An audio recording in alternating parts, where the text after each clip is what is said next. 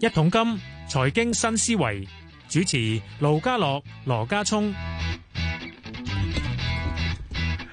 好啦，下晝嘅係四點四十二分啊！歡迎你收聽《同金財經新思維》，你好 K 先，你好啊 K L，精神啲啊！喂，我今日想講精，神我知戴咗口罩係咁啊，掹啲聲噶啦。咁我成日想講兩樣嘢，包括咧 G 二十咧，好似話你知早前咧，耶由耶倫倡議嘅，佢好似都唔係耶倫嘅 IMF 已經講咗啦，至所以十加税嚟講，最低至七啫，都至七啊係最低稅率都至冇二啊十就想話拉埋一齊傾，嗯都未開嗰個會，咁咁咪係咪 G 七都好有，都都應該 OK 啦，過硬噶啦，應該係嘛？至七就應該 O K 嘅，係啦，至喂二，十我翻嚟咧諗緊呢就樣嘢咧，呢呢呢一個舉舉措咧，證明咗啲乜嘢咧？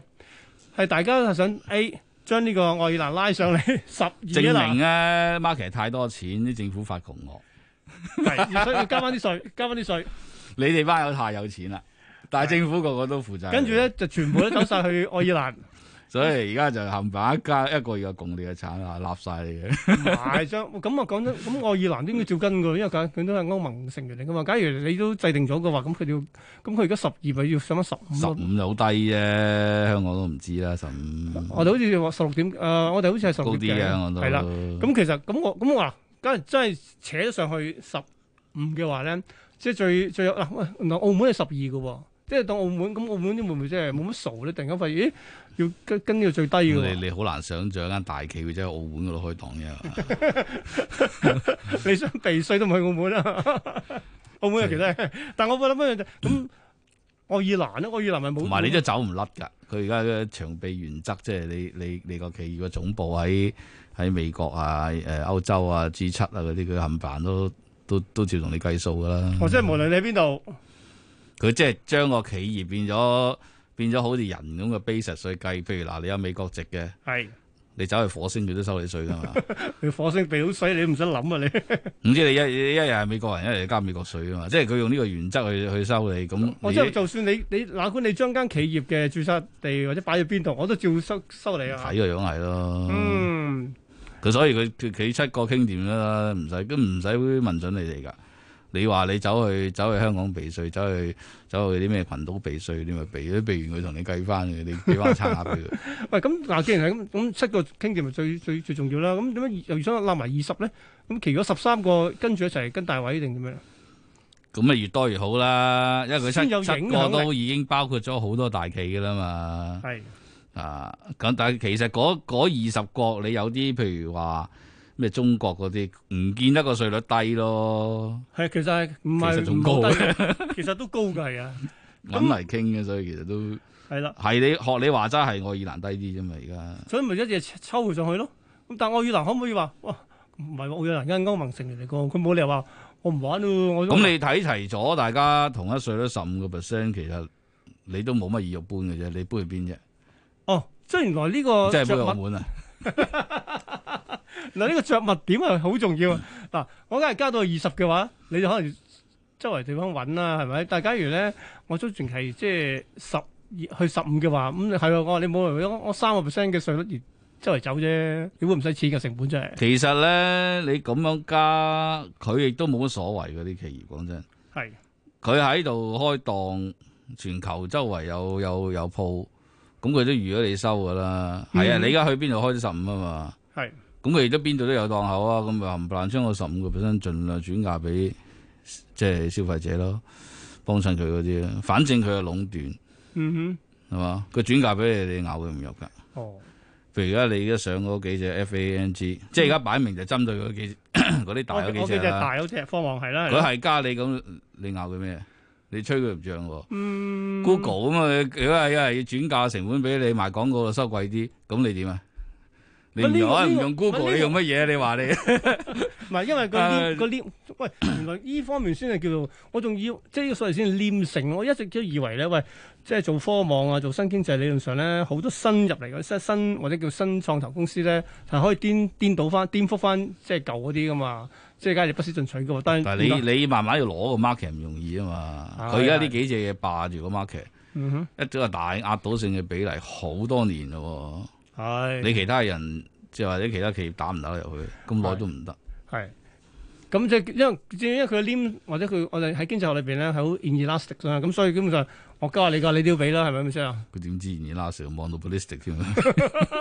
嗱，但我都想去翻講呢個所謂嘅即係最低税率呢樣嘢咧。假如真係成成咗事，咁會唔會就某程度就代顯嗱，今日嗱以 IMF 其實講咗好多次嘅，好多年啊，但係都冇人直接哦，美國話我嚟，我嚟主導，我嚟帶你。咁嗱，甚至而家 G 七 G 七又響應翻，咁係咪會翻返一個所謂嘅多邊主義裏邊七強合體，即係話佢哋基本上咧已經成為一個嗱，我好有影響力嘅。總之嗱，你哋啲細國搞咁耐都搞唔掂，我嚟就又喺所謂外外 交咁你上面。一啲啲議題啦，你歐洲本身税率係高過美國噶嘛？係。你由美國整個下限出嚟，咁大家都好自動地已經滿足到個下 因為限，佢因為佢咁梗係佢冇所謂啦。佢税低過我啊係 嘛？但係如果你你你整一樣具爭議性啲嘅嘢出嚟，哦都即係過到嘅即先算係咯。此一試彼一試啦，即係唔可以代表即係全部都可以用到呢佢樣而家嘢。開到好低啫嘛，初初 propose 廿一個 percent 啫嘛。嗰個攞嚟嚇你嘅啫，假如真係去到廿一嘅話，咁有雞雞飛狗走㗎啦都。係香港喎，係啊， 你諗下，好啦，呢個都有趣咁啊。即跟係住持有還冇，整個最低工資俾你，跟住根本係低過 market rate，咁有乜用嘅？係咪？好啊，好啊，傾到呢度，因為我哋啱翻嚟啦，我哋報完價翻嚟咧，我哋會又講下呢個比特幣啦，又講呢個虛擬貨幣。點解咁講？因為聽講話咧，薩爾瓦啊多話諗緊話，我我不如我都用呢啲做自己嘅官方貨幣喎。咁我就幻想下啊呢、個好多嘅已發展經濟體都唔玩呢招，竟然佢玩呢招，咁真係出出事會唔會將來出事嘅咧？呢、個都可以講下喎。有時攞啲比特幣去買嗰啲咖啡啦佢最出名咩啊？就係咖啡咋。咖啡豆啊、紅酒嗰啲好啦啦，好，俾我報價先。我先講咗本港股市今日嘅表現先啦，啊今日都係跌嘅。但係一誒早段嘅時候咧，繼續喺二萬九樓下啦，曾經跌三百點，去到二萬八千六百一十五嘅，最後咧收二萬八千七百八十七，跌一百三十點，誒、啊跌近半個百分點。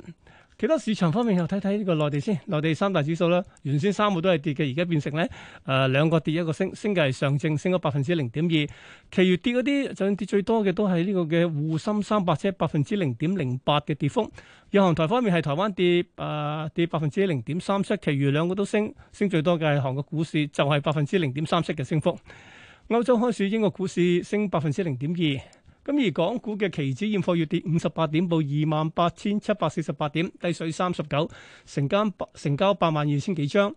國企指數跌五十七點，報一萬零七百四十八點。睇埋成交先，今日港股主板成交咧，全日都有一千四百四十四億幾嘅。恒生科指都跌五十二點，收八千零四十二，跌幅係百分之零點六。三十隻成分股十四隻升，藍籌五十八裏邊咧有三十隻升，當中表現最好嘅藍籌股係萬洲，因為佢回購股份高日價添仲要，所以升咗近百分之八，曾經衝到上七個五毫四高位嘅。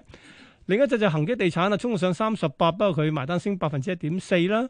跟住表現最差嘅藍籌咧係吉利喎，跌咗半成，跟住係阿里健康同小米都近半成噶啦。好啦，十大榜第一位騰訊跌十一蚊，報六百蚊五毫，跌幅近百分之一點八。美團跌兩個二，力守三百，咁啊跌幅百分之零點七。小米跌個二，去到二十八個三毫半，都跌百分之四。阿里巴巴升過八喎，報二百一十二。友邦保險跌六毫咧，報九十七個三毫半。跟住到吉利汽車跌一個一毫半，報二十一個一。比亞迪跌兩個二，報一百八十九個七，都跌百分之一點一嘅。盈富基金跌一毫，報二十九個一毫四。跟住係平保跌咗兩毫半，報八十一個五毫半。排第十，中海油升兩毫，報八個七毫二，都升百分之二點三。雖然十大睇下額外四十大啦，咁啊見到創五日咗低位嘅股票，包括恒大轉咗十一蚊，去到十個八毫二，埋單收翻十一個七毫八。但係啊，臨尾我下咗幾驚嚇驚嚇下嘅，曾經穿上即係上翻去咧，咁啊都升百分之三喎。另一隻就係怡海國際最低落到五十三個二，跟住微分微升翻少少。中美持續角力，美國總統拜登擴大對中國企業投資禁令，同期中美經貿高層有對話，人民幣強勢何去何從？呢兩年裏邊呢，其實個人民幣呢對其他貨幣係跌咗嘅，淨係對個美元走強咗啫。再走強好多呢，我諗暫時呢要等一隻中美貿易會談呢有進展先得。一桶金六月十二號下晝舉辦第二場二零二一投資月論壇，請嚟星展香港財資市場部董事總經理黃良響同大家分析，詳情請留意每日三節一桶金節目內容。冇錯啦，咁啊呢個禮拜六即係六月十二號，我哋有第二場嘅係投資嘅論壇嘅，咁繼續係分兩節。第一節部分呢，我哋揾嚟中環資產投資行政總裁啊譚新強同大家講下中美關係嘅，咁當然要提下而家好大家都好關心嘅台海局勢啊、芯片戰等等嘅。第誒、同一同一節嘅呢，我哋亦都有係阿特曼環球期貨副總裁潘少偉同大家講下大宗商品牛市係咪已經嚟緊咧？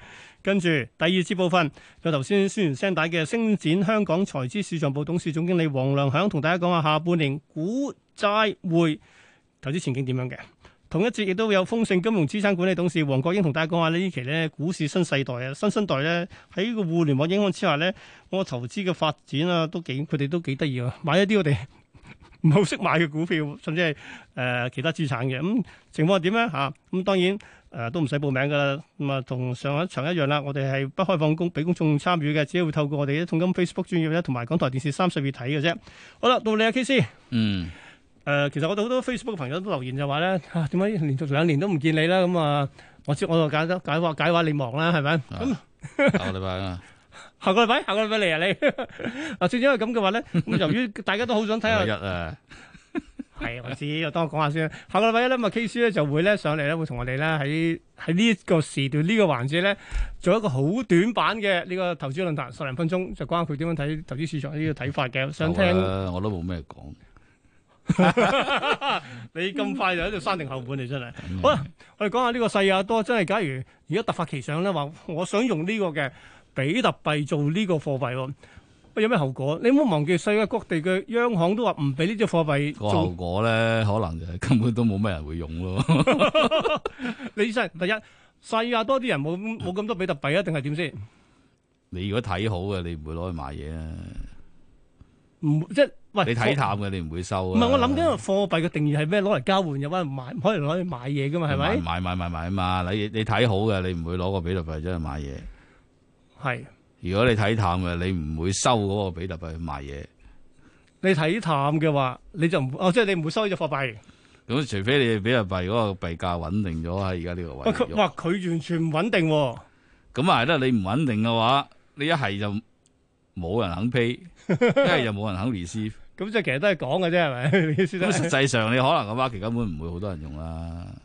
誒嗱，其實不嬲都冇阻住你用比特幣買嘢。其實我印象中全世界冇地方阻住你買嘢，但實際上有冇人真係攞比特幣買嘢都冇啊嘛。唔係，當年我嗰兩個 pizza 咪用咗咯，冇講嗰啲，嗰啲嗰啲佢已經後悔終生。梗係知佢。喂有人計過我嗰兩個 pizza 而家係四十幾億美金啊，幾誇你真係。 但但係嗱，呢個幾幾講得啱嗱，誒一個正統嘅貨幣咧，一定要幣值穩定，咁你先會好，即係無論係你用嘅或者係你攞嚟交易嘅。咁我話正唔正統嘅，即係你要攞嚟交易就要穩定先有做到交易咯。咁如果好明顯唔穩定啦，佢個幣值即係咁我講係好比明特顯幣啊做嘅唔到交易 咯。係啦，好明顯做唔到交易㗎啦。咁但係問題，我就完全拗緊頭啦。一個國即係呢個南美嘅小國咧，點解突然間會突發奇想諗到用，唉，不如用比特幣做自己嘅貨幣啦？喂，世界各地所有國家都暫時唔會用自己嘅用比特幣貨幣，咁做嚟做點啊？你話唔用，但係你唔禁啊，其實都係用緊。佢話 officially 用，但係佢本身又冇比特幣，啊佢佢叫你 去用，咁咁即係你咁其實你叫用同唔叫有咩分別咧？實際上都可能冇即係分其實由別。由頭到尾俾我哋咗嚟做呢個節目嘅題材啊吹下啫。你會唔會有人真係攞攞比特幣走去買買佢啲咖啡，買佢啲紅酒？我諗都未必有啦，係，因為第一覺得你本咁我話就係話嚟啊，你攞嚟啦，我平平都同你收。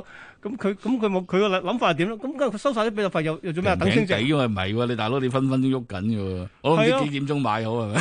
係啦，每日個 結算價係點計咧？嗱，呢個呢個呢個其實都有唔係我當趣。你買嗰下係啦，你而家 blockchain 啊嘛，係係咁係你分分鐘我哋發嚟發去，咁點用啊？係係係。咁仲有就我都完全拗緊頭咧。咁我雖然睇嗯翻佢哋即係呢啲總統，即係啊呢個叫做布克勒咧所提議嘅就話咧，佢佢認為四十歲都未到啊，三十九歲，啊 你啲後生都中意玩呢誒啲咁嘢。先可以大膽大膽假設啊，做唔做到唔緊要，最低限度可以最低限度成為市場嘅都嘅係一眼個球堅力嚟嘅。我覺得自堅明啊，咁仲有就係佢話原來比特幣咧可以將住喺國外嘅民眾咧更容易匯款翻嚟， 咁就攞嚟做匯款啦。但係我咧，嗯咁咁使乜你講個幣啫？值早係好混亂噶喎，不停咁都捉嚟一捉早都去。匯緊嘅啦，唔係用得呢啲嚟匯款，通常都係走錢嘅啫。係嗱嗱嗱我就想講話佢話佢係真係攞嚟做嘅話咧，即係即係阿阿布克勒話做咗為咗短期創造就業機會啦，為數以千計喺正式經濟以外工作的人提供普及金融。而家成日所有監全全全球監管機構嘈比特幣，就覺得佢就係去中心化，我監管唔到，唔知你去點樣用。所以好多時候你諗下，舉個例係誒，即係嗰啲咩網絡勒索啊，就比特你交俾比特幣咯。咁其實咁呢啲甚至叫正式經濟以外工作嘅人。提供普及金融俾變變成俾佢合法化咗，嗱，咁呢呢啲嘢中性嘅，即係刀咁樣可以殺人，可以用。可以似嘢。你即係冇，即係你就算美金都好多人使黑錢啦、販毒啊啦，係咪先？嗯哼，即係呢呢個呢、個唔係淨係限於比特幣嘅，咩幣都可以咁有呢樣嘢嘅。嗯哼。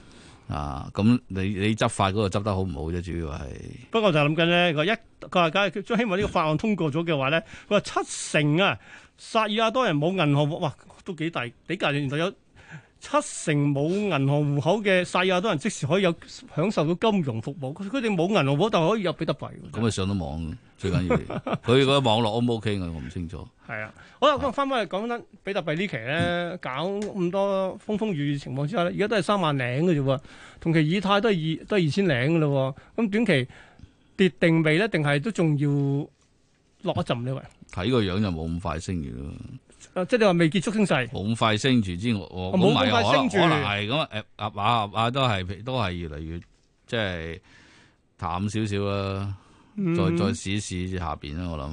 喂，但係聽好多譬如你哋啲即係分析咧，都話博只以太好過博只比比特喎，係睇個圖係點睇啊其實？圖都係呢幾個月要夾上去噶啦，夾唔到上去就玩完噶啦。哦而，家越睇就越唔係好似夾到上去咯，你講你講比特定係以太先，隻隻都係，兩隻都係，隻隻都係。咁啊就唔好搞啦。咁甚至有嗰啲而要家走啦有少少嘢平頂三個搏搏佢有機會呢下睇下上唔上到，上唔到都都嗯冇冇噶啦。但係細友都講完之後，佢都唔見彈喎，比特 幣。細個你又唔係大國講，係唉冇影響力，不成氣候，係咪咁嘅意思啊？你啫，講唔講嘅都都係咁上下噶啦。都係唔會改變呢個 玩唔玩嘅事實。阿啊係嘛馬斯克講仲有效果啦。咁啊係。好，咁我傾到呢度，記住啦，下個禮拜一咧，咁啊，K 師會上嚟講下佢嘅佢自己嘅短板投資嘅論壇嘅。好啦，下個星期一見，拜拜。